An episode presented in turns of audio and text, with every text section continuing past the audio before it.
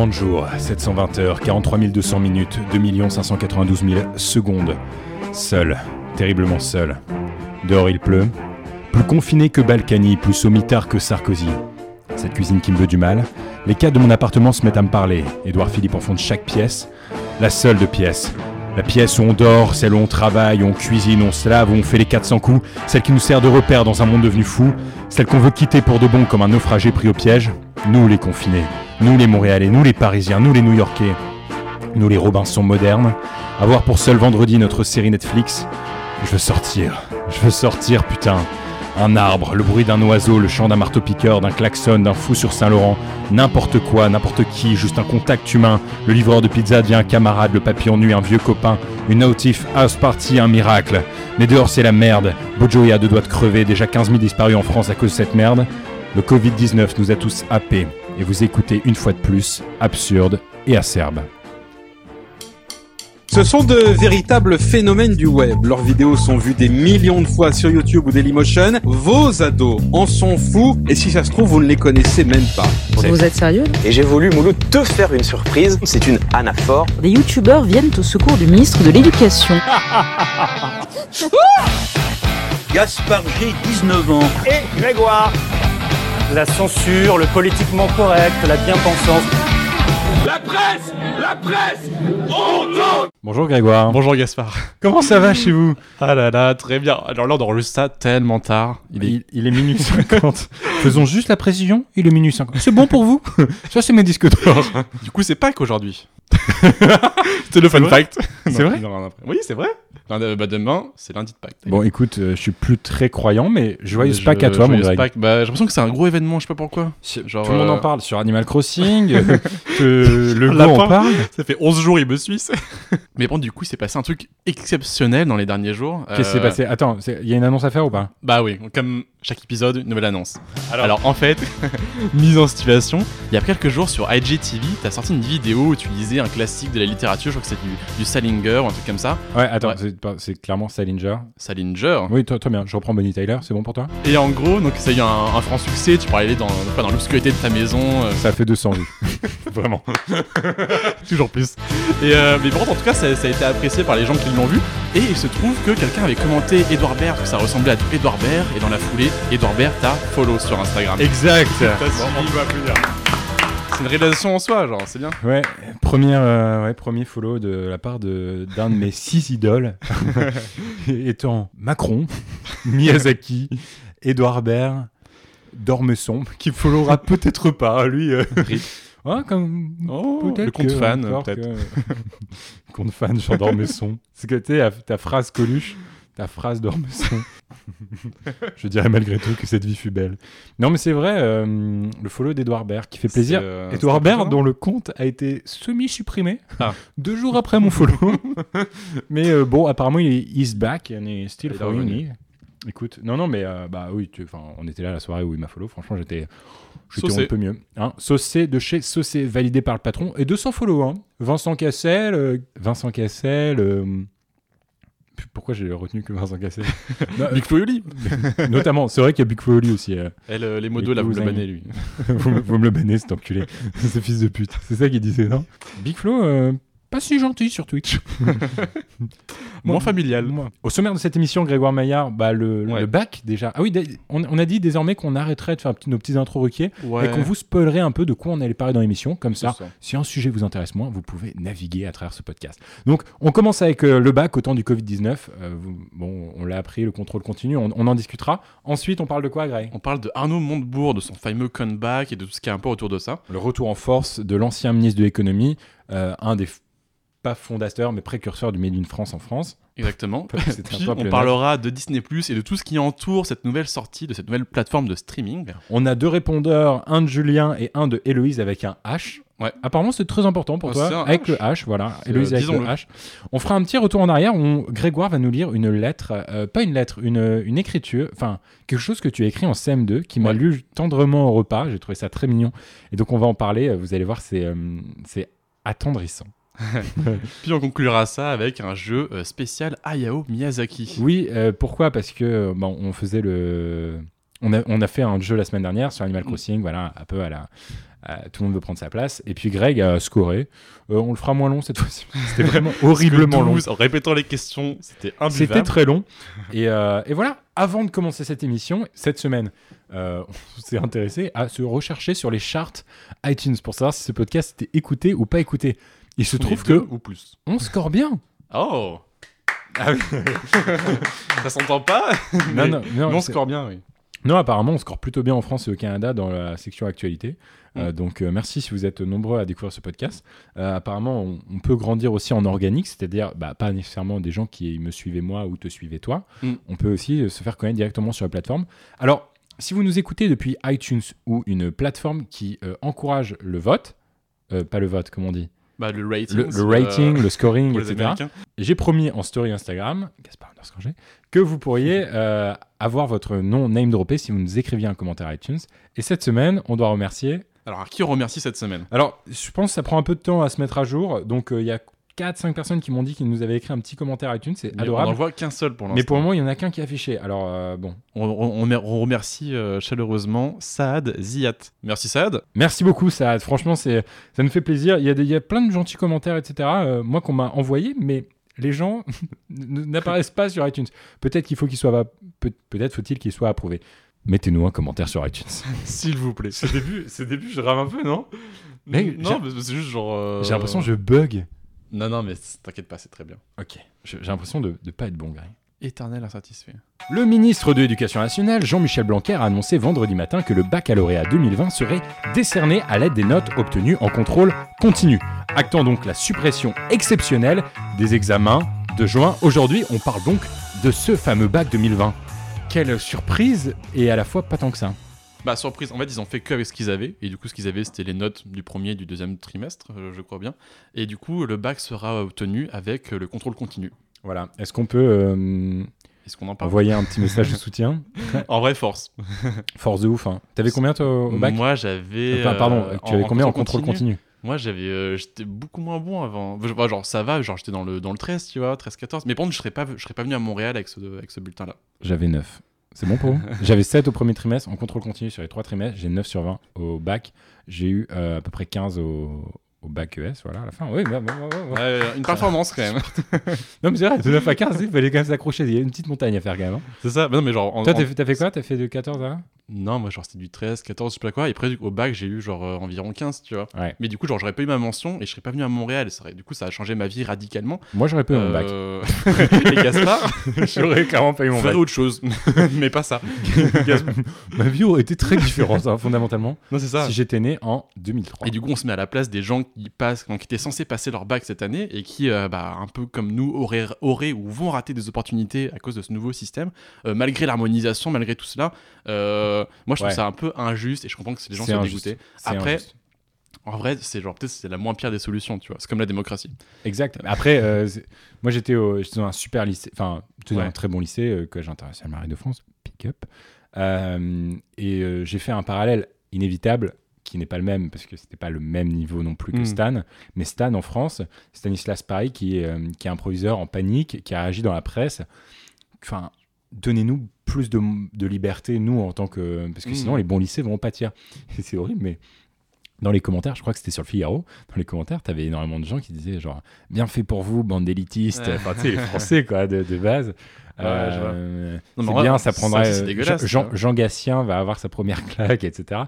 Mm. Ce qui est Parce que moi, je me pas rappelle. faux, après c'est un peu violent comme claque. J'ai un de peu que dans mon le lycée, bac. les profs étaient, euh, étaient un- j'étais un assez bon lycée, et, euh, et les profs étaient incités à mettre des notes pas si hautes, tu sais, pour euh, avoir une réputation de lycée un peu sévère, de lycée qui veut pousser vers le haut les gens et tout. Bien sûr. Et contrairement à d'autres lycées qui vont donner le 18 facile, le 16 facile, tout ça. Et du coup, c'est vrai que quand tu regardes du coup note par note, les notes à côté des autres, bah il y a aucune cohérence. Et du coup, quand bien même il y aurait un comité d'harmonisation, parce que Blanquer a précisé qu'il y aurait un comité pour vérifier ouais. s'il y a des disparités, tout ça, Ouais. je suis pas sûr que, le, que ce soit fait à 100%, enfin suffisamment bien pour que ce soit vraiment juste pour tout le monde.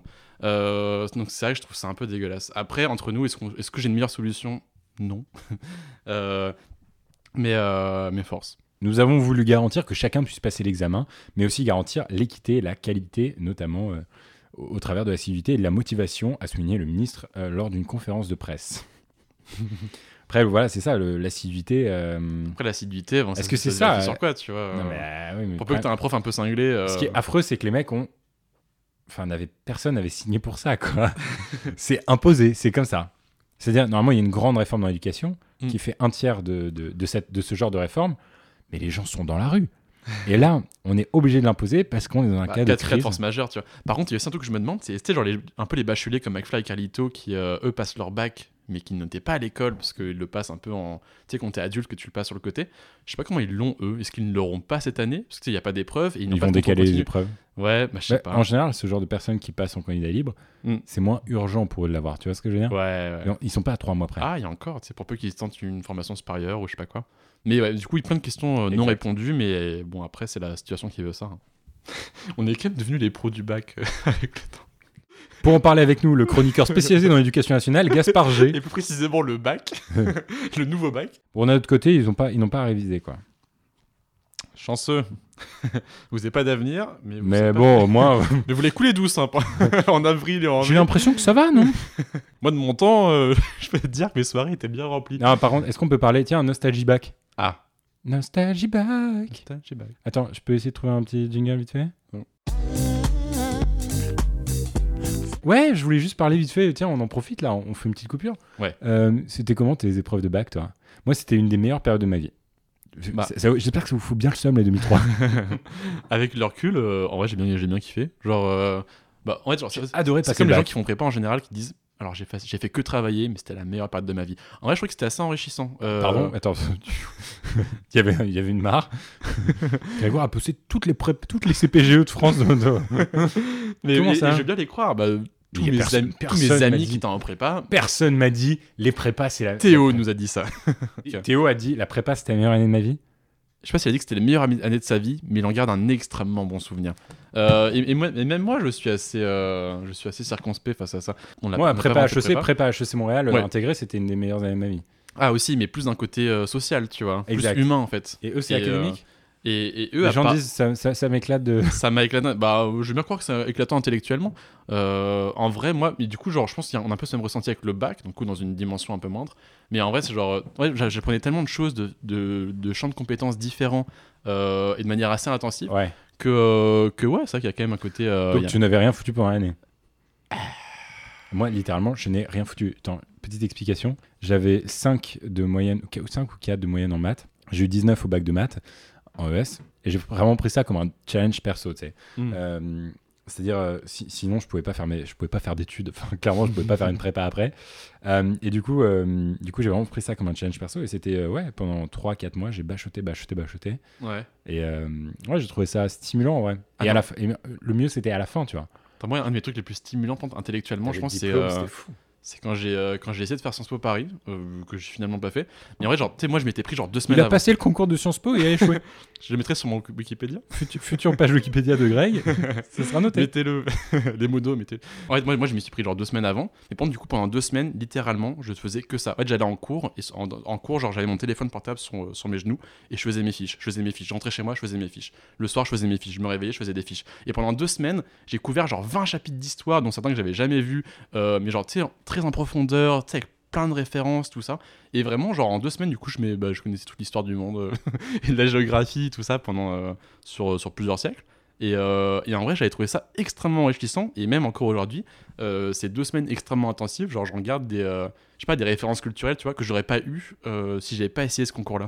Donc, en vrai, genre, je trouvais ça assez enrichissant. Et du coup, j'imagine que quand t'es en prépa pendant 2-3 ans, euh, bah, tu, tu gardes ce, tu gardes ces, euh, un peu cette- ces accumulations de, je sais pas, de savoir et tout. Alors même, même quand bien même ça disparaît, après tu gardes des réflexes, tout ça. Ouais. Euh, mais plutôt pour revenir sur l'expérience baccalauréat, euh, en vrai j'en garde une- un bon souvenir parce que en plus c'est le début de l'été. Ah, c'est le meilleur été de ma vie, je crois. Ouais. Le, moi, c'était le meilleur été de ma vie. J'avais encore la, la période un peu YouTube, tout ça. J'avais fait un festoche qui s'appelait le MyFest ici à Montréal. J'étais resté pas mal à Montréal, mais on sortait, c'était nos premières boîtes. tu sais, On venait d'avoir 18 ans avec des, avec des copains.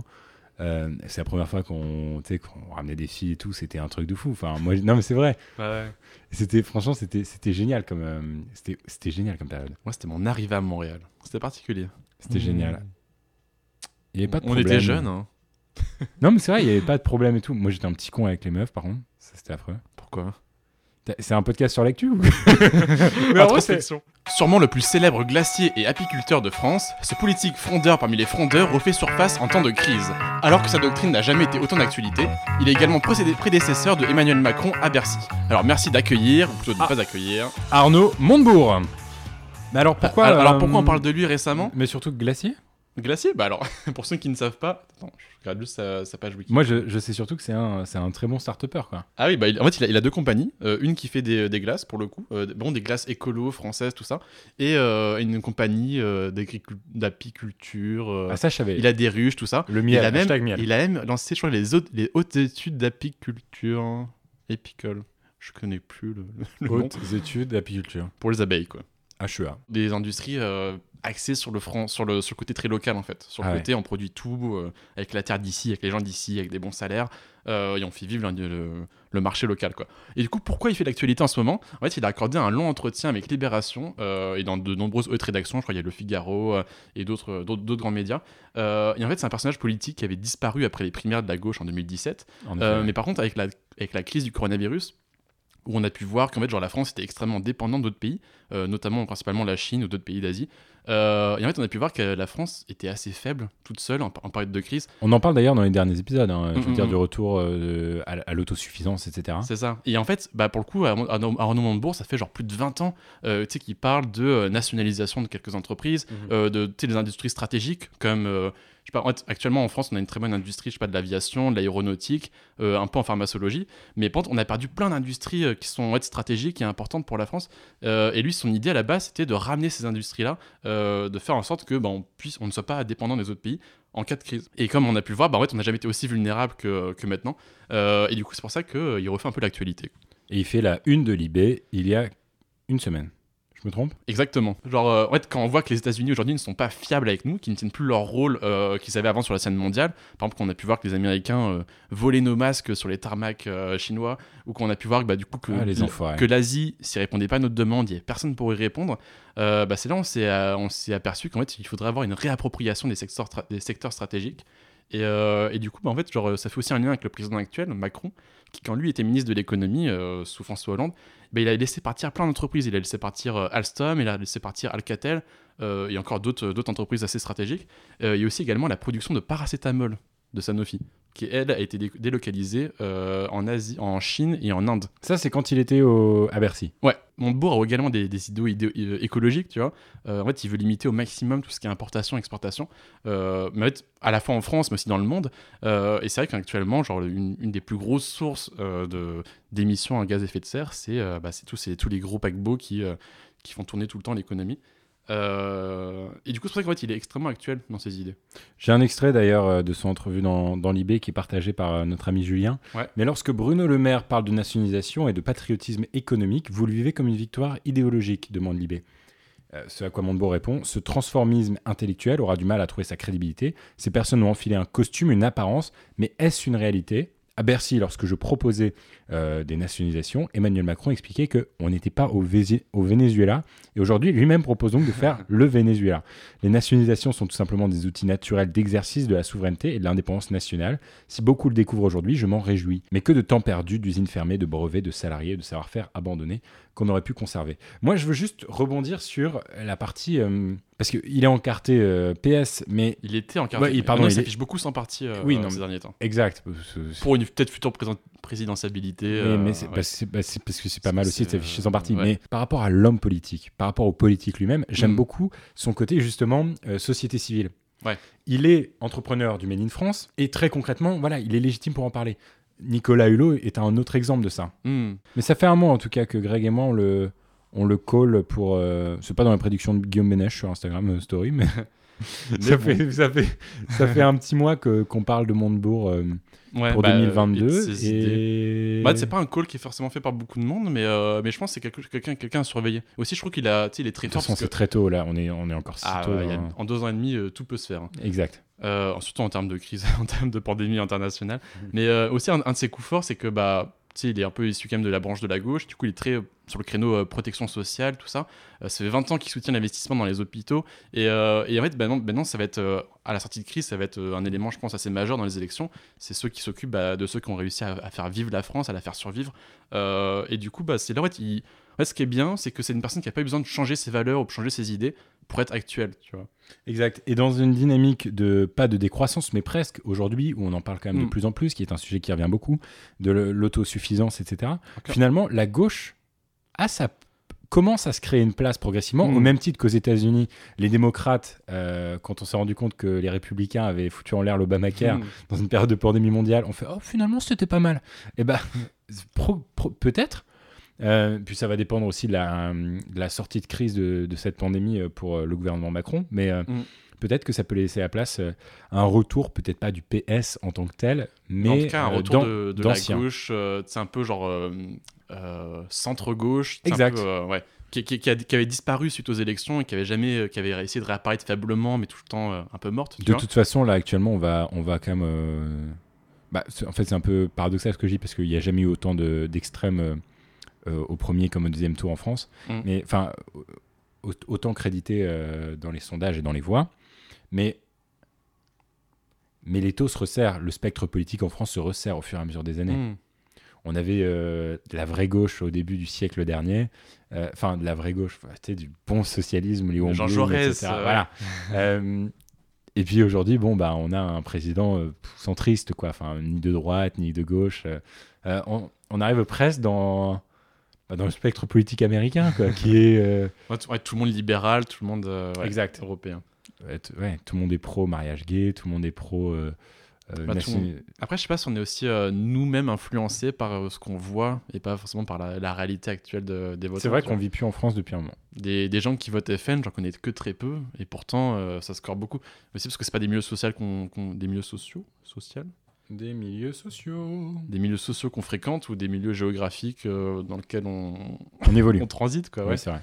Euh, ouais, ouais. Mais du coup, je trouve que je pense que Arnaud Montebourg, euh, alors c'est peut-être un peu tôt et peut-être qu'on se fait des idées, mais je pense que c'est quelqu'un à surveiller pour les pour les politiques des, des futures années. Projet France. Projet France, qui était, euh, ouais, exactement. Projet France, c'était euh, le nom de son micro-parti. Non, mais est-ce que c'est vrai? C'est avéré cette histoire ou pas? Non, mais je pense qu'il n'y a rien d'officiel, mais, euh, mais je pense que ça a survécu de très près parce que ça peut ressurgir euh, dès que le confinement est fini, euh, ou en tout cas dans les mois qui vont suivre. En fait, le projet France, c'était euh, c'était le micro. Trop too much? Too much. On a nos sources. J'avais mis soit l'UE est utile et on la garde, soit elle est inutile et on la quitte. En fait, j'ai jamais été aussi, pas anti-européen, mais perplexe européen. Et j'ai jamais été autant. Toi? En fait, moi, je- en fait, pour être honnête politiquement, j'ai toujours. Attends, de quoi j'ai- tu parles?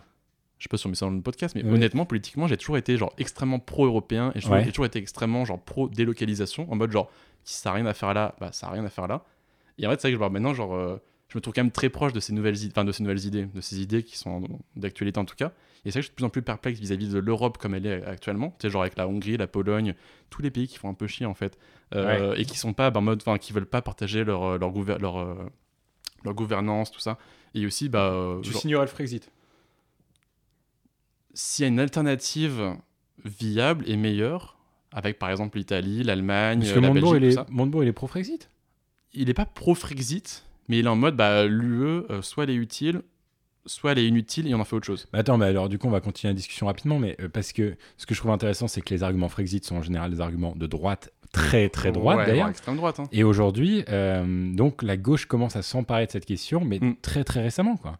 C'est ça. Bah en fait, euh, bah, même genre, en vrai, genre quand tu vas plus dans la gauche de Mélenchon, tout ça, eux aussi ils ont toujours été dans la dynamique de. euh, alors l'UE, on n'est pas contre, mais si elle est inutile et ça nous fait du mal, euh, autant euh, faire quelque chose d'autre. Et en fait, c'est vrai genre, en fait, vu qu'on a toujours, enfin dans les, dans les deux dernières décennies, depuis Maastricht, on a toujours essayé de ramener d'autres pays, tu vois. Petit à petit, on était genre pas beaucoup, on était une dizaine au début, Ouais. et on a essayé de rajouter des gens jusqu'à être maintenant euh, 27, maintenant que le Royaume-Uni est parti. Ouais. Et en fait, il y a des, je sais pas si, je sais pas, si- je sais pas si on peut dire qu'il y a des pays en trop, mais il y a des pays en tout cas qui sont là parce qu'on a voulu agrandir le truc, mais qui ont qui sont toujours contre les idées. place, ouais. Euh, et tu vois, par exemple, il y a des pays comme l'Hongrie qui sont devenus quasiment des dictatures aujourd'hui. Genre, euh, aujourd'hui, il n'y a plus un état de droit. C'est un mec qui, fait, qui gouverne que par, euh, par ordonnance. Il n'y a plus d'opposition.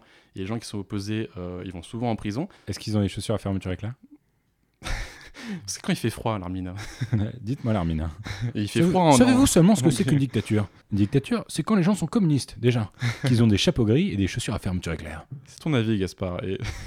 non, mais en, et en tout cas, du coup, genre, moi, je pense que des, des pays comme ça, euh, s'ils veulent pas partager leur. euh, Enfin, s'il n'y a pas de projet commun pour faire une bonne Europe, une Europe où on peut gérer la santé ensemble, on peut gérer des questions économiques ensemble, euh, et même autre qu'économique, des questions sociales, bah, peut-être qu'en fait, a- on n'a rien à faire avec eux et que les gens qui, sont, qui veulent bien euh, avoir ces, ces politiques-là, qui sont souvent la Belgique, l'Italie, l'Allemagne, les Pays-Bas, euh, l'Espagne, on peut faire des trucs avec eux euh, de manière cohérente pour aller plus loin, pour faire avoir un meilleur effet. Et, euh, et tant pis si on perd, euh, si on perd les pays baltiques. quoi. Ouais, On verra de notre vivant, en tout cas, une évolution. Enfin, l'Union européenne n'existera probablement plus. euh, dans, En tout cas, pas comme on la connaît. pas comme on la connaît dans, dans 50, 60, 70 ans. Mais vive la collaboration entre États, euh, vive l'entraide mutuelle, vive la solidarité. Mais euh, ouais, autant faire la solidarité avec ceux qui le veulent. J'allais dire une phrase en hongrois et je me suis rappelé que je parlais pas hongrois. Ah, je crois qu'on a reçu un message. C'est pas vrai. C'est Julien, on l'écoute Salut Grégoire, salut Gaspard, ce petit audio parfaitement spontané pour vous parler d'un truc que j'ai vu passer qui pourra certainement vous intéresser.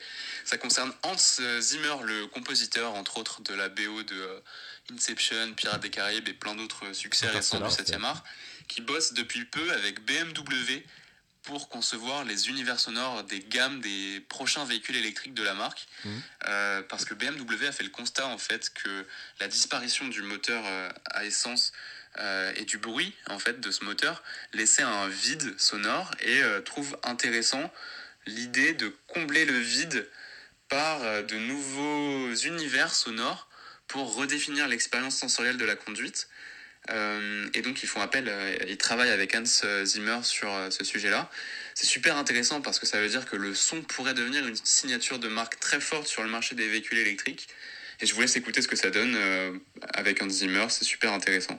L'absence de moteur thermique va créer un vide euh, et l'expérience sensorielle va devenir, euh, enfin, le sensoriel en l'occurrence avec euh, l'audition, va devenir un, un élément distinctif pour les véhicules électriques, un- une signature de marque. Tu, tu avais suivi cette actu, Grégoire Bah, Maillard? en Merci Julien d'ailleurs. Ah, merci beaucoup, Julien, qu'on se salue très chaleureusement. qu'on salue chaleureusement. N'hésitez pas à nous envoyer vos messages, vous aussi, si vous avez une réaction, une news à nous dire, Ouais. sur le répondeur at Gaspard underscore G ou at Grégoire MLD. Tiré MLD, pardon. Sur Instagram. Exact. En effet, bah en fait, moi, pour moi, c'est pas tant actuel. Alors, pour pas faire le snob ou je sais pas quoi, c'est pas tant actuel. Mais en fait, ma, ma mère travaillait euh, pour un constructeur automobile français. euh, Dont bon, on le nom. on, on peut, on peut name drop, hein, Renault. Ah oui, ah, pas. ah oui, si, si, sur, si ça tu peux name drop. Ok, bon, name drop Renault. Et, euh, et en fait, genre, euh, bah, travailler un peu dans tout ce qui était un peu l'ingénierie, tout ça. Et c'est vrai que dans les. Bah, quand il travaillait à l'époque, sur les Zoé, tout ça, donc ça fait genre. Ça fait bien 5, 6, 7 ans, je sais pas, qui, je pense qu'il travaille sur des, sur des véhicules électriques, ça fait quand même un petit bout de temps.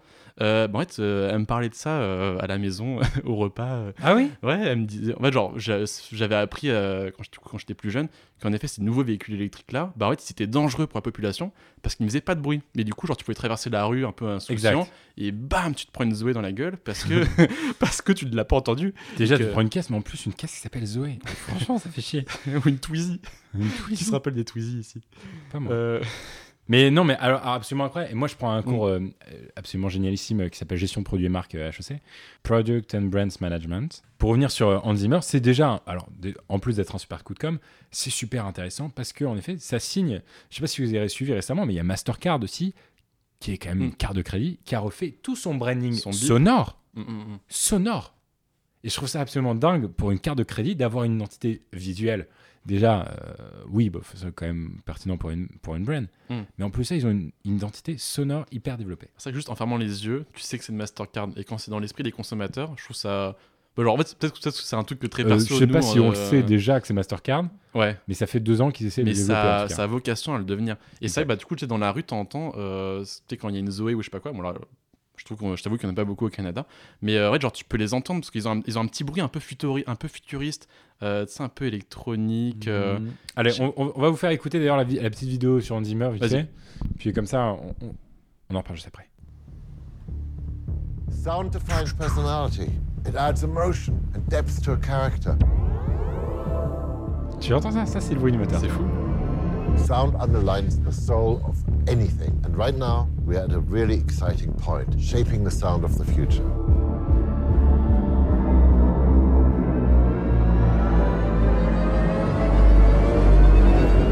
Sound of electric mobility. L'objectif donc de redéfinir l'expérience de conduite en comblant le vide laissé par la disparition du moteur.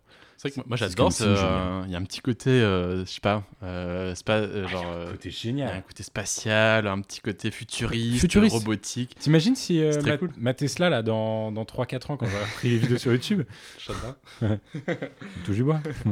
T'imagines si, si, si elle a ce son là Non mais euh, moi je- je- j'adore, je suis fan. Je suis pas très voiture, mais, euh, mais je suis fan de l'expérience utilisateur en tout cas. Ouais. Mais, Mais- ouais. mais c'est vrai que genre ma mère travaillait du coup genre euh, sur les trucs, sur la son comme ça et tout, et je sais que en, en fait, en laboratoire, dans l'ingénierie tout ça, ils mettent des, un peu des coffres, enfin ils mettent des voitures, et ils s'arrangent pour optimiser le- la propagation du son dans la voiture. Je crois que genre ils travaillent des- avec des marques genre euh, Bose ou, euh, ou d'autres trucs d'enceinte ou quoi.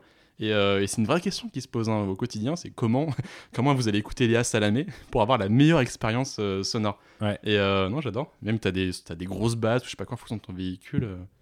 Je trouve ça, moi je trouve ça absolument formidable. Et donc cette collaboration avec Hans Zimmer qui est enfin ultra pertinente. Enfin, En plus, genre, ça fait un coup de pub énorme parce Zimmer, il est reconnu pour. euh, bah, genre, tu penses à Hans Zimmer, moi je pense à Interstellar, tu vois. tu- non mais c'est surtout genre tu penses aux compositeurs de musique de film de des, des 20 dernières années, c'est Hans Zimmer qui ressort le Mm. premier quoi. En tout cas euh, en Occident. Et donc euh, ouais c'est formidable. Écoutez, à, à suivre de très près. Moi j'ai bien hâte d'acheter une voiture qui aura un Ce son son-là. aussi futuriste. Bien polluer. Ah bah non, parce que ça sera électrique. attends, oh. Ce qui est aussi extrêmement polluant pour l'instant, mais. euh, Mais ouais. Fun fact de, De Grégoire. Greg. Fun fact de Greg, c'est le fun fact de Greg. Animal Crossing a été banni des ventes en Chine pour empêcher les, protesta- les protestations virtuelles. Alors au moins, les gilets jaunes en France ont toujours le droit d'avoir des dodo-codes. c'est tout. C'était acerbe hein, à la fin. Ouais, c'est toi qui as rajouté ce petit commentaire. Ah oui, non, mais c'est pas. Tu peux nous redire le commentaire? Juste le commentaire. Au moins, les gilets jaunes ont toujours le droit d'avoir des dodo-codes. Voilà, donc si vous voulez manifester, le dodo code de mon île, c'est E 8AE76. Fun fact de, De Greg. Grégoire. Greg. Fun fact de Greg, c'est le fun fact de Greg. Et on va parler désormais de Disney+, Disney+. qui est arrivé en Europe, euh, en France. euh, il y a voilà. quelques jours à peine.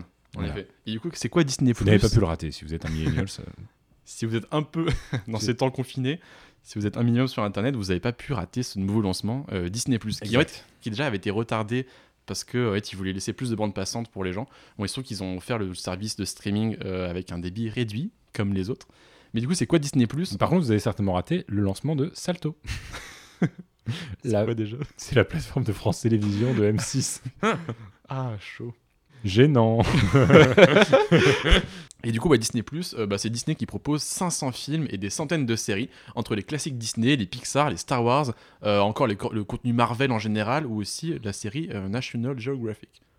Hey, pas mal. C'est pas mal. Toi, tu, tu vas, tu vas consommer ça? Tu vas, Moi, tu je, vas je t'abonner vais ou pas? potentiellement me prendre un abonnement de Disney+. Ouais. Et euh, j'ai vraiment l'impression de parler que de ce cours-là, mais j'ai un super cours. De... Voilà, je sais que c'est la gestion de produits et marques. Pour ceux qui suivent pas. Non, mais enfin, bref. En fait, c'est un cours euh, qui parle vraiment de, bah, de gestion de produits et marques, mais qui parle de. de- La, la prof est hyper intéressante. Elle fait plein de liens avec le marketing de manière générale, donc c'est très pertinent. Mhm. Et euh, elle parle notamment de l'afflux énorme d'abonnements et qu'aujourd'hui, on a tous des abonnements. Il y a une remode à l'abonnement. Ouais. Vous t'es abonné à quoi, toi? Moi, je suis abonné à Spotify, Netflix, Le Monde. Et c'est tout, je crois. Moi, pareil. Donc, mais, euh, un service de presse, un service de streaming et un service de musique. Ouais, pareil. J'ai peut-être Amazon Prime aussi. Euh, par contre. Ah, j'ai Netflix aussi, pardon. Je suis trop con. Je crois que tu l'as dit. Ah, pardon. il est tard, il est tard. Mais. euh, et le Vraiment, monde. c'est chaud. Vraiment, mémoire très court terme. J'avais le monde et le monde diplôme, mais euh, je crois que ma carte bancaire a expiré, du coup, ça, ça attège. On a un Tipeee si vous voulez. On a besoin de fonds pour ce. OnlyFans. On a un OnlyFans. Euh, et non, j'en ai manqué un. J'ai un programme de méditation aussi. Ok, trop Voilà. bien. Petit bambou. Je comment? Petit bambou, ok. Mais euh, donc voilà, moi j'ai quatre abonnements de contenu. Et donc potentiellement, euh, j'aurais encore. tu sais, je pourrais agrandir mon catalogue Netflix. Mm, mm. Sachant que le catalogue Netflix canadien est nul de chez nul. hein. Ouais, et même, Ah, même bon. français, même. en vrai, Ouais, genre. non, français, français. Je suis désolé, Oh, depuis non. deux ans en France, ils ont explosé le game. En contenu exclusif, ouais. Ouais, non, ouais, mais pas, attends, dans les arrachats de trucs, tu vois. Ah non, d'accord, Ouais. mais ils ont signé ils ont, ils ont- ils Miyazaki. ont pas The Office, ils ont pas. euh, Ils ont Friends. pas yeux. Non, en France, Tej. Cool, mais moi je- franchement, je, peux- je peux dégager The Office de mon catalogue Netflix canadien Moi, jamais. Bah, parce que c'est l'Amérique du Nord, du coup les mecs ils sont obligés de mettre Netflix et euh, pardon, Ouais, Office. Friends, parce que c'est des institutions. Ouais. Mais franchement, t'as des, j'ai vraiment l'impression qu'on a un sous-catalogue amé- américain sans profiter d'aucune exclusivité intéressante. Désolé, j'en, ai rien à foutre d'avoir Dragon's Den version canadienne. Enfin, tu vois ce que je veux dire? Ouais, mais moi je trouve, y a, je trouve ça de plus en plus nocif, toutes ces notions d'abonnement, tout ça. Parce que en fait, moi quand j'étais plus, euh, quand j'étais plus jeune, en fait, quand il n'y avait pas Netflix, tout ça, euh, ouais, je téléchargeais principalement, comme énormément de français. Donc je pense pieds là, ils ont les oreilles qui sifflent. Ah bah alors, attends, t'es, en train de faire l'apogée du téléchargement illégal? Ouais, euh, de l'accès à la culture euh, facile pour tout le monde et pas, et pas trop cher. Tu es au courant que tu seras jamais ministre de la culture. hein? On en discutera dans. on en reparle dans 20 ans. Avant, genre, les gens téléchargeaient des musiques. Depuis qu'il y a Spotify, plus personne télécharge. Que quand t'as Spotify, t'as accès à toute la musique que tu veux. Et pour les films, c'est un peu pareil. Quand Netflix est arrivé, ils ont tout d'un coup proposé pour une poignée de, pour une poignée d'euros un catalogue énorme. Et sauf que maintenant, genre, plus le temps passe et plus, genre, genre chaque marque, genre, là, genre, t'as Amazon, Pri- Amazon Prime, euh, Netflix, euh, maintenant Disney+, t'as HBO ou OCS en France, c'est toujours l'offre de Canal+, tout ça. Maintenant qu'il faut avoir genre 5, 6 euh, abonnements en plus pour avoir accès à un catalogue plus ou moins complet, Ouais. euh, bah ouais, ça faut plutôt des, faut dépenser une fortune, tu vois. Et du coup, bah peut-être qu'il y aura un retour petit à petit au téléchargement, parce que maintenant, pour avoir accès à la culture, en tout cas cinématographique, euh, bah c'est la dernière solution. En effet. Et c'est pour ça que je, à la fois, j'aime bien cette idée de, streaming, cette idée euh, de- d'avoir accès à tout, partout, tout le temps. Mais en même temps, euh, s'il y a, si au bout d'un moment, économiquement, c'est pas viable pour les consommateurs, euh, faudra pas s'étonner qu'il y a un retour à l'illég- à l'illégalité. Euh, alors c'est dommage parce qu'on avait réussi à retourner petit à petit à ce, format euh, légal. Exact, c'est vrai. Il y a eu un espèce de monopole de Netflix pendant euh, quoi 5-6 ans. Mm. Parce que Netflix existe depuis des années. Enfin, Ouais, même, même leur- avant, ils même pas du pivoté. streaming. hein, Exact. euh, ils ont- envoyaient des cassettes par la poste, tout ça. Alors, beaucoup l'ont appris avec le TikTok de Guillaume Benesch. Moi, personnellement, je savais. J'ai fait une étude de cas dessus il y a plusieurs années. non, mais c'est pas ça. Bah, j'habitais aux États-Unis et, euh, Mm. et en En Californie. Californie, en- encore Non, plus. mais j'habitais à Fremont et, euh, et en fait à Fremont, bah, qui est à quoi Il y a, qui est à genre 10-15 km du siège historique Mm, de de Netflix. Et donc il y a le service euh, par la voie postale et Marc, mon, mon père américain, euh, que regardait des, des films euh, constamment et utilisait encore ce service DVD qui était Mm. bien plus large. Et donc en gros c'était un disquaire euh, en ligne ou par catalogue que tu recevais, tu recevais un catalogue par la poste Directement chez toi, ouais. tu appelais, tu disais je veux tel truc, tu le recevais par la poste, Mm. euh, tu matais le film, tu l'avais pour une semaine et tu le renvoyais ensuite par la poste. C'est ça. Et je crois que tu avais plusieurs films, tout ça. Et donc Et, on euh, faisait, ouais. euh, on- avant de, enfin il venait me chercher à l'école, il me disait on va passer par la boîte aux lettres, je dois redéposer les, donc Mm. il envoyait par service postal euh, les Et- films Netflix. Et maintenant, maintenant que Netflix a de moins en moins du coup les licences, parce que les licences sont retirées par ceux qui, comme les gens comme Disney+. Ouais. Euh, en fait, maintenant ils misent principalement sur le nouveau contenu, sur le contenu qu'ils produisent et créent eux-mêmes. Donc tu sais genre tout ce qui est Casa des Papel. Exact. Euh, Qu'est-ce que Netflix a Non, fait mais parce qu'ils deviennent Stranger producteurs. Things, House of Cards. Maintenant c'est plus des producteurs et tu, ah, tu payes Netflix pour le produit qui, pour le, pour ce que eux produisent, tu vois. Euh, là en plus de ça, euh, je, faisais la blague tout à l'heure, mais t'as Salto, euh, donc les, les, en gros trois gros médias français qui sont, mais j'en parlais dans le point G déjà à l'époque. C'est France Télé, TF1, M6 Ouais. euh, qui se sont regroupés pour créer Salto. qui va être le Netflix français pour diffuser Camping Paradis, euh, Joséphine Ange Gardien et des succès, fait pas ça. des succès extraordinaires hein, aujourd'hui. euh. Mm. Enfin, je veux dire, euh, les jeunes n'attendent que ça en France. Euh, Et pourquoi le ciné, pourquoi, pourquoi les séries françaises ne marchent pas? On comprend pas pourquoi ça marche pas. C'est sûrement le téléchargement, ça. Il y a Stéphane de Groot dans chacun de ses films. Non mais le problème c'est Netflix. hein. Non, mais la seule série euh, française qui a marché récemment, c'est euh, 10%. euh, Excellent. Appelez mon agent au Appelez mon agent. Et, Appelez qui, mon- et qui a été racheté par Netflix a été racheté par euh, Netflix. ouais, plus ou moins. Je suis désolé, mais je vais te couper encore une dernière fois, mais en fait, j'ai peur que certains soient pas au courant que La Casa des Papel n'est pas produit par Netflix. hein.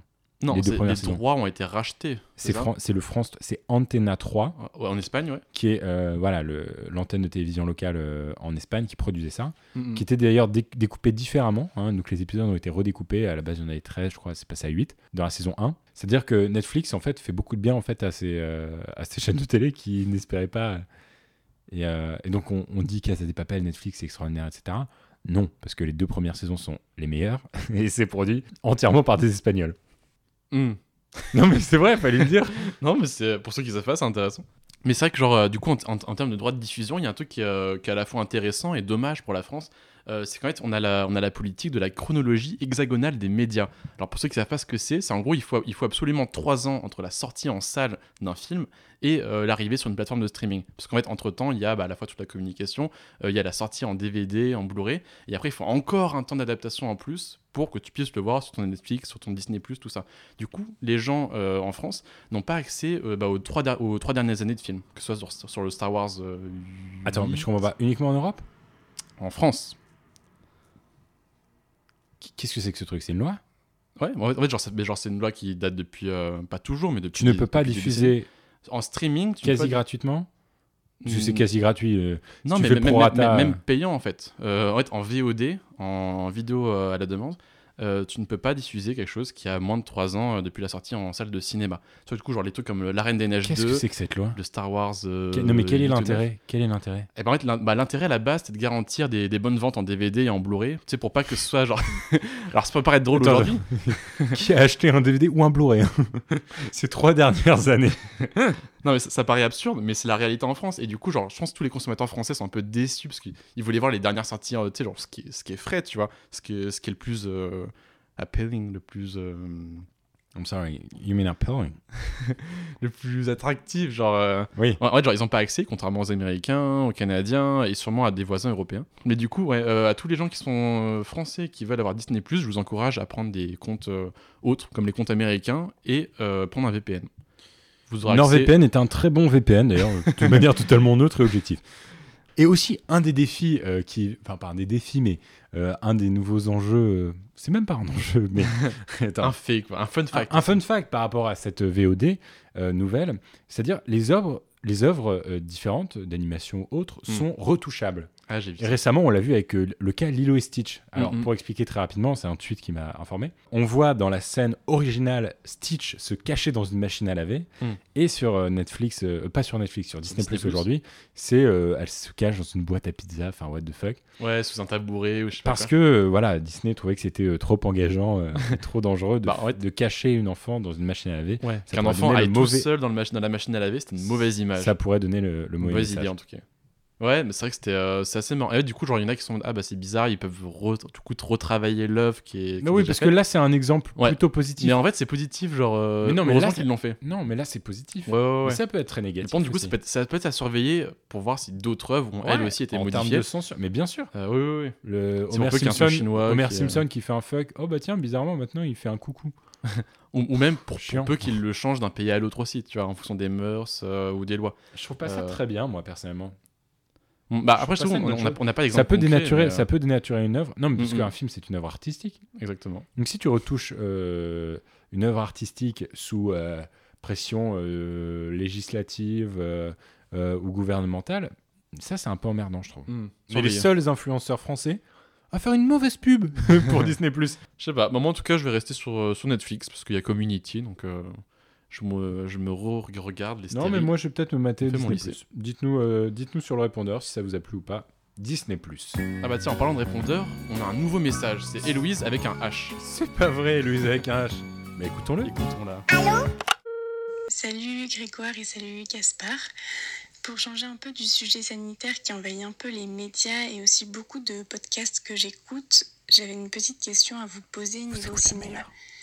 Donc le film turc Yedinci Koçtaki Mucize a fait un carton récemment sur Netflix et c'est une adaptation d'un film sud-coréen du même nom qui était sorti en 2013 et qui avait été repris par les Philippines en 2019 et qui avait super bien marché là-bas. Est-ce que vous pensez que ces deux films euh, n'avaient pas du tout fait un buzz ici parce que c'est à résonance asiatique et qu'on aurait potentiellement plus d'attachement à des films européanisés ou américains ou c'est plutôt une question de plateforme qui est très populaire et de moment opportun dans le sens où on est ben, tous enfermés chez nous?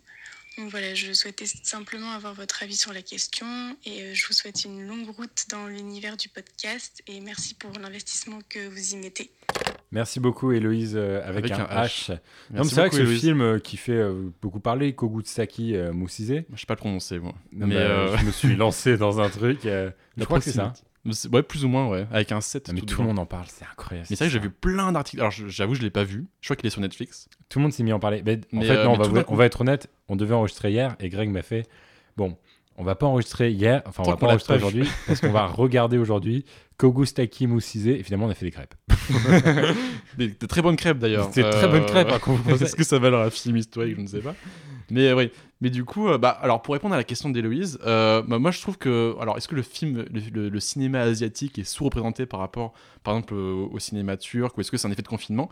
Bah, Entre nous, je trouve que le cinéma asiatique, alors même s'il n'est pas forcément extrêmement présent en Occident, euh, bah, en fait, pourtant, Parasite pourrait dire le contraire. Genre, il a, il a fait les, les beaux temps des Oscars, le beau temps de, de Festival de Cannes, euh, il a, il a rempli les salles de cinéma pendant des semaines, voire des mois. Ouais. Donc je pense que ça, c'est plutôt un, un- un contre-exemple. Mais après, c'est vrai que je trouve qu'en Occident, euh, bah, ouais, que ce soit asiatique ou pas asiatique, c'est pas tant la question. Juste, on n'est pas très. Il n'y a, pas une grosse, une, pas une très grosse distribution des- du cinéma asiatique, du cinéma bollywoodien, sud-américain, africain.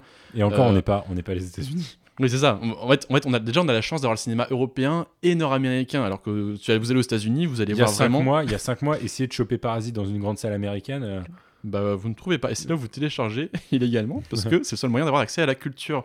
Euh, mais du coup, ouais. Mais pour moi, c'est plus une question. C'est pas tant une question de, de, de confinement non plus ou pas. Euh, c'est pas parce que les gens ont plus de temps, je pense qu'ils vont bah, peut-être aller vers des horizons nouveaux.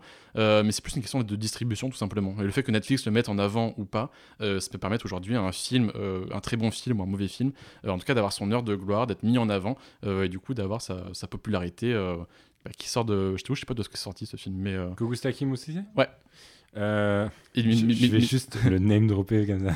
ça me fait trop rire.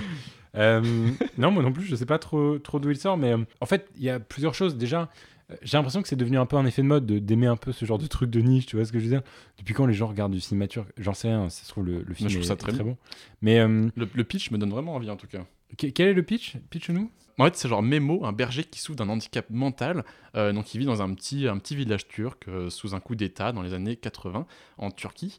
Et euh, en fait, genre, il se voit, sa vie est subitement bouleversée quand la fille du commandant meurt. Et en fait, Memo est accusé à, tort d'être d'être le, perpétrateur de ce crime.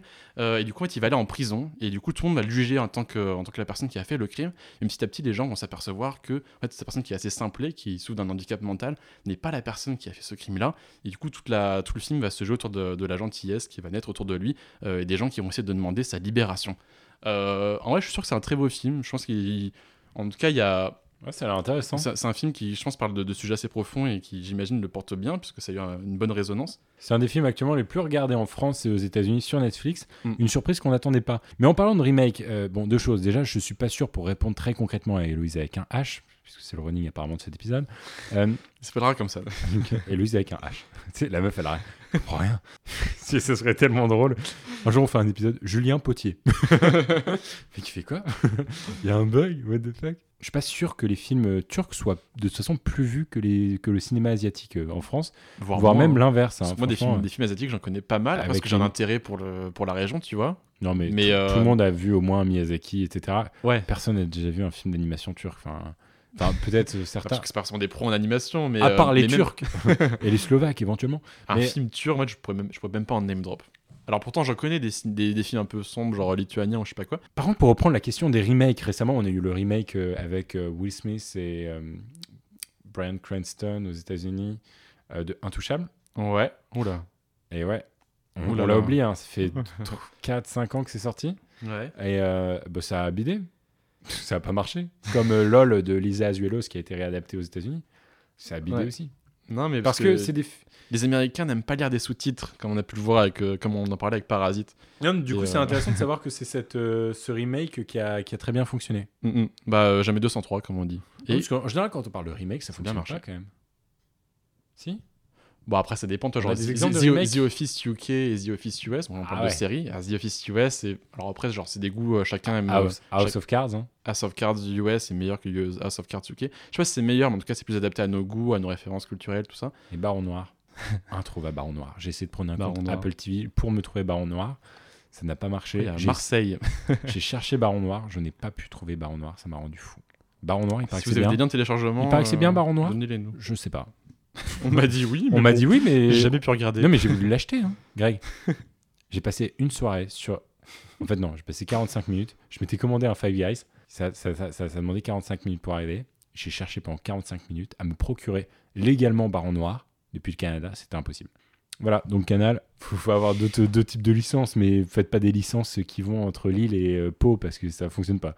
Cette semaine, Grégoire, Grégoire va nous conter euh, son histoire de lui jeune, vagabond, triomphant. non mais c'est vrai. Bah, c'est Grégoire euh, du, CE, du CM2. Grégoire Maillard, CM2, Gigi Tarot. déjà futur économiste, brillant, premier de classe et futur président de la République. On vous tisse ça tout de suite. Retour en enfance. Euh, oui, donc en fait, c'est un petit texte, une rédaction, euh, une expression écrite que j'avais fait quand j'étais en CM2, euh, qui s'intitule noblement Dialogue entre moi et le président de la République hein, française. de la République. Pour moi, ça, Pour, ça allait de euh, soi. Attends, juste, je vais mettre une petite musique. Bon, vous, vous pardonnerez la prose, euh, vous pardonnerez les. Tiens, je, je mets la même musique. Je vais à la Tour Eiffel. Mais le terminus du bus s'arrêtait devant l'Elysée. Et tout d'un coup, Nicolas Sarkozy, accompagné de Carla Bruni Sarkozy et de ses deux chiots, monte dans le bus et dit au chauffeur Direction l'Arc de Triomphe. Attends, juste Carla Bruni Sarkozy. Bah, Déjà- J'étais précis, hein, euh, Voilà. c'était assez récent. euh. fallait, pas, fallait pas aller trop vite. hein. On revient dix ans en arrière. Puis, vient s'asseoir à côté de moi, euh, Nicolas Sarkozy en l'occurrence, euh, en me disant d'un ton sérieux Tu as une tête de prochain président, toi. Et je lui dis avec un grand sourire Moi Je le savais depuis longtemps. Et si. Noble, Mo- honnête. mo- modeste. modeste. Et si vous le voulez bien, euh, vous pouvez me démissionner en laissant votre place. Et le président me dit Pas à ce point-là. Mais à partir de maintenant, tu es Premier ministre. Un grand silence se fit dans le bus et je lui dis Merci. Et tout à coup, le chauffeur cria Arc de triomphe Enfin, Déjà, c'est très mignon. C'est monde- mignon. Et Déjà, il faut raconter un truc. Dans la vraie vie de tous les jours, Greg a un succès auprès des femmes, mais pas un succès comme on peut l'imaginer. Un, succès un succès vraiment du. Oh. tu, tu le vois, c'est. Il y a, y a l'idée. Greg et moi, on traîne de temps en temps quand même. Bah, en fait, on, peut, on traîne beaucoup ensemble. Euh, et, euh, Il y a un capital sympathie. mais aussi, on, on- on- on- voilà, on, a, on a plus ou moins les, les mêmes amis. Et à chaque fois. et, ça rend fou, Gaspard. Moi, ça me rend fou parce que moi, je vais dire, je vais faire. Attends, je vais Il faire. a juste fait une pâte à crêpes On avait des amis à la maison, enfin mon appart, chez moi. Je me tape la vaisselle, tu sais, je suis là pendant 30 minutes. Toute ma vie, j'ai vu mon père euh, les pieds sous la table et ma mère faire la vaisselle. Moi, j'étais là, tu sais, à la vaisselle. Je, je- je me je récurais des plats dégueulasses. L'homme moderne. Voilà. Greg a cassé trois œufs dans la pâte à crêpes. Toutes les filles de la, de la pièce ont fait genre. Oh, ça c'est vraiment un homme à marier. Autre exemple, je peux faire la pire des blagues. Greg faire la même blague. Moi c'est. En fait, t'es vraiment un enfoiré. T'es vraiment une ordure. T'es vraiment. limite. Franchement, mec, euh, machin. Greg c'est genre. Sacré Greg. Sacré Greg. si, c'est deux, deux poids, deux mesures. Je sais pas si c'est la barre, j'en sais rien, écoute, mais c'est fou. Bon, ma- malheureusement, moi, j'aurais rien à vous proposer de, de tel, mais je trouvais ça adorable. C'est moi qui proposais à Greg, c'est pas Greg qui a dit genre, oh, j'aimerais bien lire Je ça. veux absolument lire mes rédactions de CM2. Mais moi, je- il m'a il m'a lu ça au repas tout à l'heure et j'étais en mode, putain, c'est adorable. Et puis surtout, euh, ouais, ça parle des, des rêves d'enfant. Tu voulais faire quoi quand t'étais, euh, du coup? Mais tu, tu voulais faire euh, président de la République? Pas du tout. En fait, un de mes pro- tout premiers métiers quand j'étais en vraiment enfant ou quoi, euh, j'ai été inspiré par ça en regardant Envoyé spécial. C'était reporter de guerre. Tu sais, je voulais aller en- à l'époque Ah oui, en, Irak, en Afghanistan, et prendre des photos du combat, tu ramener des, des documents pour en faire des envoyés spéciaux ou quoi. C'était vraiment ma, ma vibe. Ah, c'est marrant ce que tu dis. Et après est arrivée la crise de 2008 et changement radical de, euh, de carrière. Je voulais, euh, j'ai voulu devenir trader pendant un moment. Euh, je- autre chose que tu. que et je voulais devenir. RH. RH. Et ça, ça m'a fait mourir de rire. Parce qu'on a fait le cours de GRH 101 euh, à HEC. Horrible. À, à deux, enfin à trois avec Théo, Ouais. qu'on salue, Euh, qu'on embrasse chaque épisode. C'était le pire cours de ma vie. Sur Si plein d'aspects. Oh oui, déjà humainement la prof. On va pas la Ça name dropper, mais Non, on name drop pas, mais ça nous écoute. pour expliquer, c'est une française Ouais. qui est récemment montréalaise. Et il y a un type de français à Montréal qui oublie totalement qu'avant ils étaient français, commence à s'assimiler en tant que québécois beaucoup trop tôt. Mm. Ça fait huit Ouais. mois que les mecs sont là, ils disent tabernacle, ils disent machin. Il s'assimile, mais pas naturellement. C'est Oui. fake. C'est ça. Moi, je suis canadien. Ça fait- je suis canadien dans, dans quelques mois. Je- Ça Mm. fait six ans que je vais sur ce territoire. Je me, je m'assimile, mais progressivement. Je ne vais pas essayer. Tu sais, c'est hyper maladroit. Je vais Mm. pas essayer de m'accaparer une culture d'un coup. Ouais, c'est une fausse assimilation. J'adore le Québec. J'adore la culture québécoise. J'adore ce, ce- cette province. J'adore ce pays, le Canada. Mais du jour au lendemain, je ne vais pas devenir québécois. Je vais essayer de faire un mix intéressant. Tu sais, c'est le, multiculturalisme- le multiculturalisme canadien. Mm. Et il y a certaines personnes très maladroites qui, ont détesté leur vie en France, qui ont essayé de se recréer une vie ici, grand bien leur face, hein, mais qui du coup s'accaparent très vite des, des modèles, voire même un rejet de ce qu'ils étaient avant, et donc des Français. Bon, du coup, maintenant, je suis plus dans la vibe euh, économie, euh, médias. Donc, ça- tu vois, on est tous amenés à évoluer. Mais toi, tu voulais faire quoi quand t'étais enfant? Bah moi, un peu comme toi, je voulais faire Spirou, Tintin. Vraiment, Spirou, Ouais. Tintin. Pendant super longtemps, hein, je veux dire 90% de mon enfance, j'ai dû vouloir faire Spirou et Tintin. Journaliste et aventurier à la fois, quoi. Ah, bien sûr. Moi, j'étais aventurier, journaliste. Et au final, du coup, t'as pas tant changé. C'était encore un peu dans les Ouais. médias. Bah, enfin, parce que attends, un en moment, j'ai voulu, entrepreneuriat. un moment, j'ai voulu faire informaticien, comme on l'a vu dans mon relevé de troisième. C'était marqué vraiment souhait informaticien. C'était une petite vague, euh, crise d'adolescence. Non, mais non, mais c'est ça. Ouais, non, par rapport à Spirou, Fantasio, tout ça. Ouais, c'est ça. Je voulais être inventeur, quoi. Mm. Ouais, il y avait tout un côté inventeur. Non, mais par rapport à ça, en fait, aujourd'hui, quelque part, je respecte un peu ces rêves d'enfant parce que je voulais être inventeur et journaliste, en gros, euh, Mm. euh, inventeur, journaliste, aventurier. Aujourd'hui, je fais des startups et je suis. euh, et bon, je suis pas journaliste, mais je fais un, je fais un travail. c'est Même très loin. Sur mon Wikipédia, c'est marqué journaliste. Donc, euh, je pense que ça mérite une carte de presse. Bah, de toute façon, euh, si Jean-Marc Morandini est journaliste, on est tous un peu journalistes. C'est l'heure du jeu. Alors aujourd'hui, un jeu spécial Hayao Miyazaki. On reprend comme la semaine dernière, avec un style un peu euh, tout le monde cherche à prendre sa place. Comment Est-ce que tu peux encore plus parler pendant le générique du jeu ou pas Non, non, mais je t'en prie. Hein. par-dessus. Bah, Ah là là.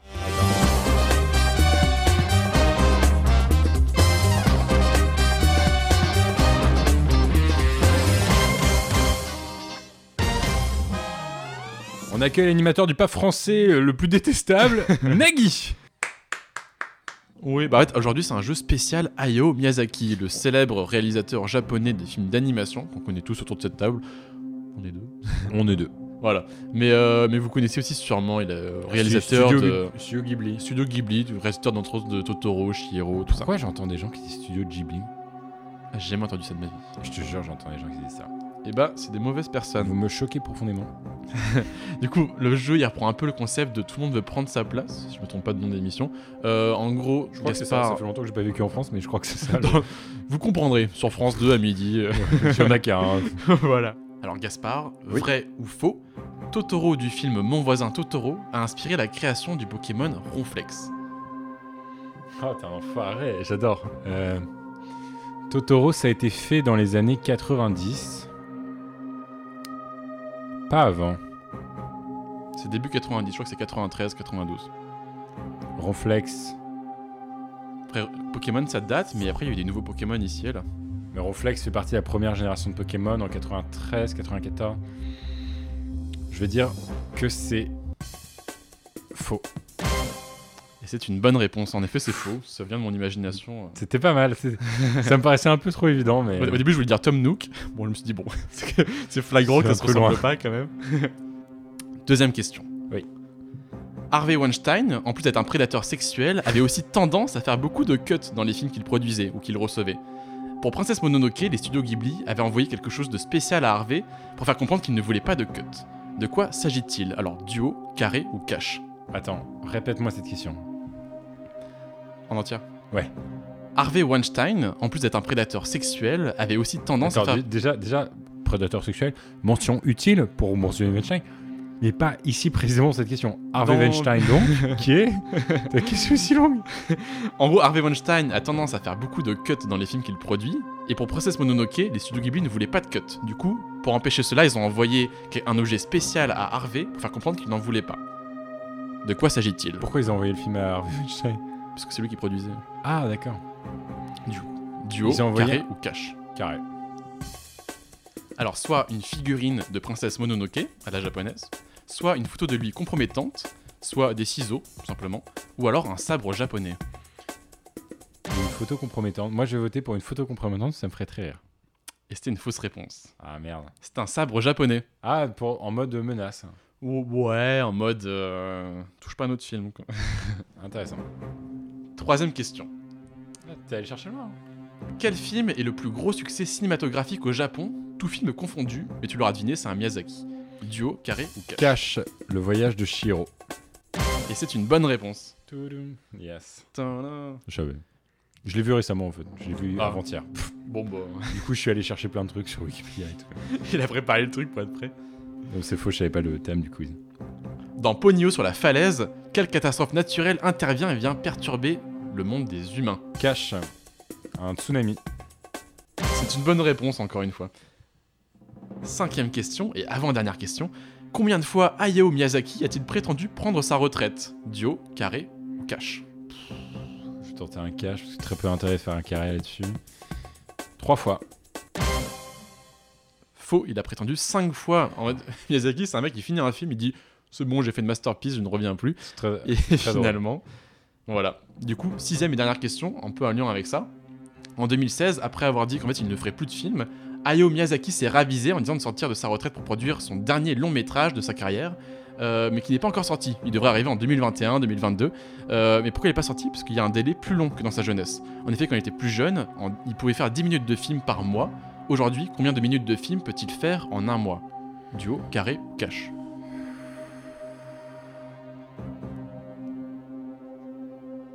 Carré. Une minute par mois, deux minutes par mois, quatre minutes par mois ou cinq minutes par mois Attends, attends, attends, parce que j'ai vu la série sur Fran- l'équivalent de France Télé japonais. Ouais. La série de 4 épisodes sur Hayao Miyazaki. 4 épisodes de 50 minutes. Mhm. De la préparation de Pogno sur la falaise en 2006. C'est de la niche, hein. Ouais, ouais. Je allé chercher loin. Très bonne série, je vous conseille. Mais est-ce que je suis fan de Miyazaki À l'époque, il faisait un mois de film, 3 minutes, je crois. C'était le ratio. Est-ce que c'est proposé dans tes réponses Je crois que 10 minutes, euh, c'était vraiment au tout début de sa carrière, tu vois, genre peut-être Totoro ou quoi. Euh, 3 minutes, c'était en effet pour Pogno de la- sur la falaise, mais là je te parle de aujourd'hui. De aujourd'hui, aujourd'hui, Ok, genre euh, en donc- 2020. Re- Redis-moi ton carré. Le carré, c'est 1, 2, 4 ou 5. Bah, du coup, c'est un ou deux. euh, je, vais- je vais dire un. Et bonne réponse. Bon, bah.